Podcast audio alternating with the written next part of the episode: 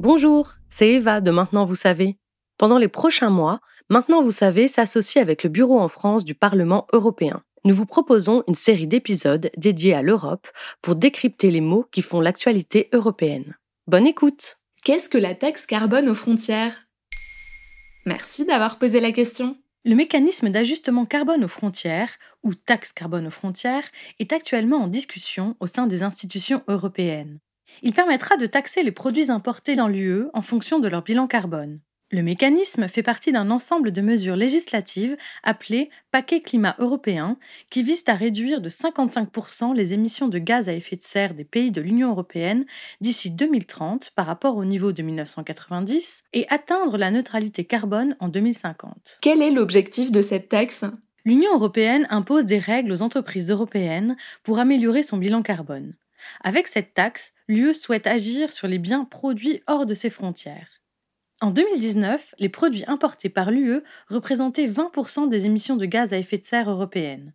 C'est cette pollution importée qui est visée par la nouvelle taxe. Il s'agit aussi d'équité entre les entreprises produisant dans l'UE et en dehors. L'objectif étant de lutter contre la concurrence déloyale d'entreprises venues de pays aux normes environnementales moins strictes. Les sociétés implantées à l'étranger qui exportent dans l'UE seront soumises à la même tarification carbone que les entreprises européennes. La mesure doit aussi empêcher les délocalisations d'entreprises européennes qui chercheraient des régions moins regardantes en termes de lutte contre le réchauffement climatique. Enfin, la taxe devrait inciter d'autres parties du monde à verdir leurs industries, tout en générant de nouvelles ressources financières pour l'Union. Et concrètement, comment fonctionnera-t-elle? La taxe carbone fonctionnera comme un droit de douane en appliquant le principe du pollueur-payeur. Concrètement, les produits importés les plus émetteurs en carbone seront taxés et seront donc vendus à un prix plus élevé. L'idée est de regarder le bilan carbone des produits importés. S'ils dépassent un certain seuil, ils seront alors soumis à la taxe. Ce nouvel impôt ne concernerait au départ que certains secteurs comme l'acier ou le ciment, pour s'étendre ensuite. Quand ce nouvel impôt sera-t-il définitivement adopté? Le 22 juin 2022, les députés européens ont voté en faveur de la taxe carbone. Le texte n'est pas définitivement adopté pour autant.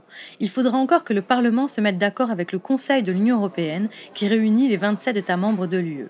Bien que le texte voté au Parlement européen prévoit une entrée en vigueur du mécanisme dès le 1er janvier 2023, les importateurs commenceront à s'acquitter de la taxe à partir de janvier 2027. Durant cette période de transition de 4 ans, il leur sera simplement demandé de déclarer les émissions importées.